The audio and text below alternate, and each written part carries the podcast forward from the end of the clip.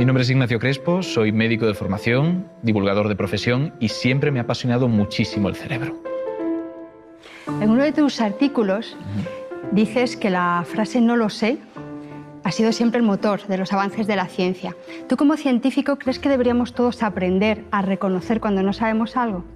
El nacimiento de la ciencia y la filosofía empieza en cierto modo cuando reconocemos que las explicaciones no son siempre las que nos apetecen. No vale cualquier cosa para explicar por qué llueve o por qué brilla el sol. No se basa en mitos, ¿no? Necesitamos algo. Intentamos utilizar la razón y no solo la apetencia o las historias. Es el paso del mito al logos, a la razón. Es algo que ocurre ya en la Grecia clásica y a partir de ahí empieza la filosofía propiamente dicha. Con Sócrates, este intento de entender la naturaleza con la razón pasa a intentar entender al ser humano con la razón. Y a partir de ahí, Platón lo intenta llevar un poco de nuevo al mundo real, Aristóteles lo trae del todo y funda unas bases que mucho tiempo después, en el Renacimiento, empezarán a tomar matices científicos. En cualquiera de estos puntos, la clave ha sido que han reconocido que no lo saben. No inventan cualquier cosa con tal de tener una respuesta les importa más llegar a una conclusión correcta que tener una conclusión y esperar a tener argumentos. Eso es un punto clave. Y no solo da nacimiento a la ciencia, es lo que permite que avance. Nunca sabemos qué ciencia básica que ahora mismo no tiene aplicación dentro de unos años la tendrá.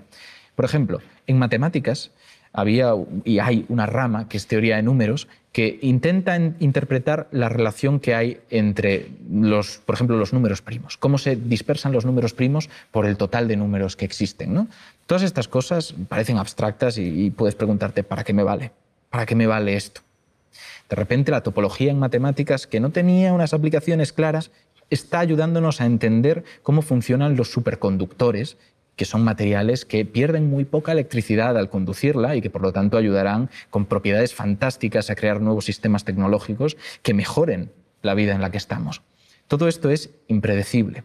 La ciencia, en cambio, tiene que confiar que quienes invierten en ella sepan estas cosas, que tengan la capacidad de dar un voto de confianza para invertir lo suficiente como para que estas ramas no mueran antes de dar sus frutos.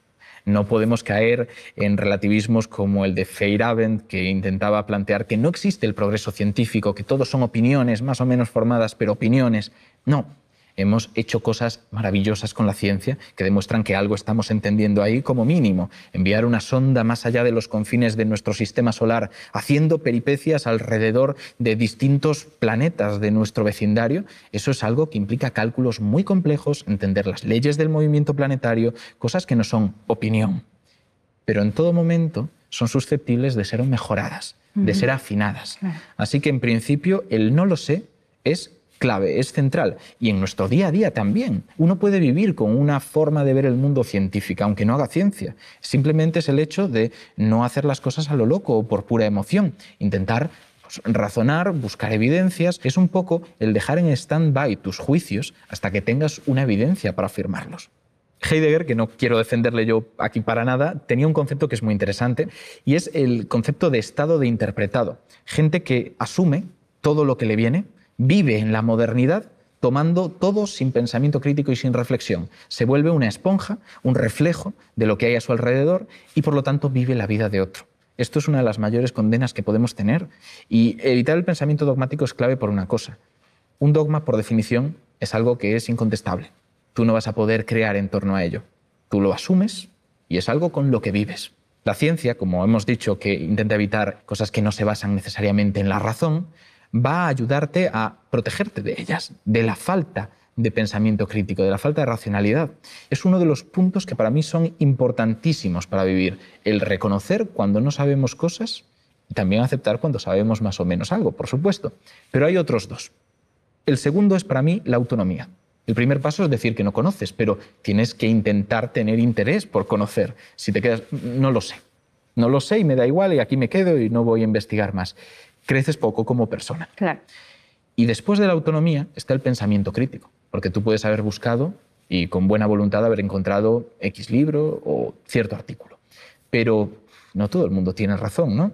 Hay mucha gente que opina sin evidencia, que parece que está hablando desde la ciencia, pero en realidad habla desde prejuicios.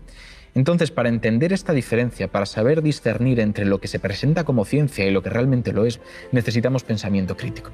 Necesitamos esa capacidad para decir, vale, ¿cuáles son los datos? ¿Qué es lo que tengo aquí? ¿Hasta qué punto puedo aceptarlo? Porque podemos pensar que son fórmulas complejas, que son modelos incomprensibles a no ser que te pases horas enteras estudiándolo, pero también es una explicación del mundo. ¿Y qué hay más relacionado con nosotros que lo que nos rodea constantemente? Entenderlo en profundidad, con sus detalles, con sus maravillas que escapan a lo que vemos a simple vista, es una forma de ver una nueva belleza.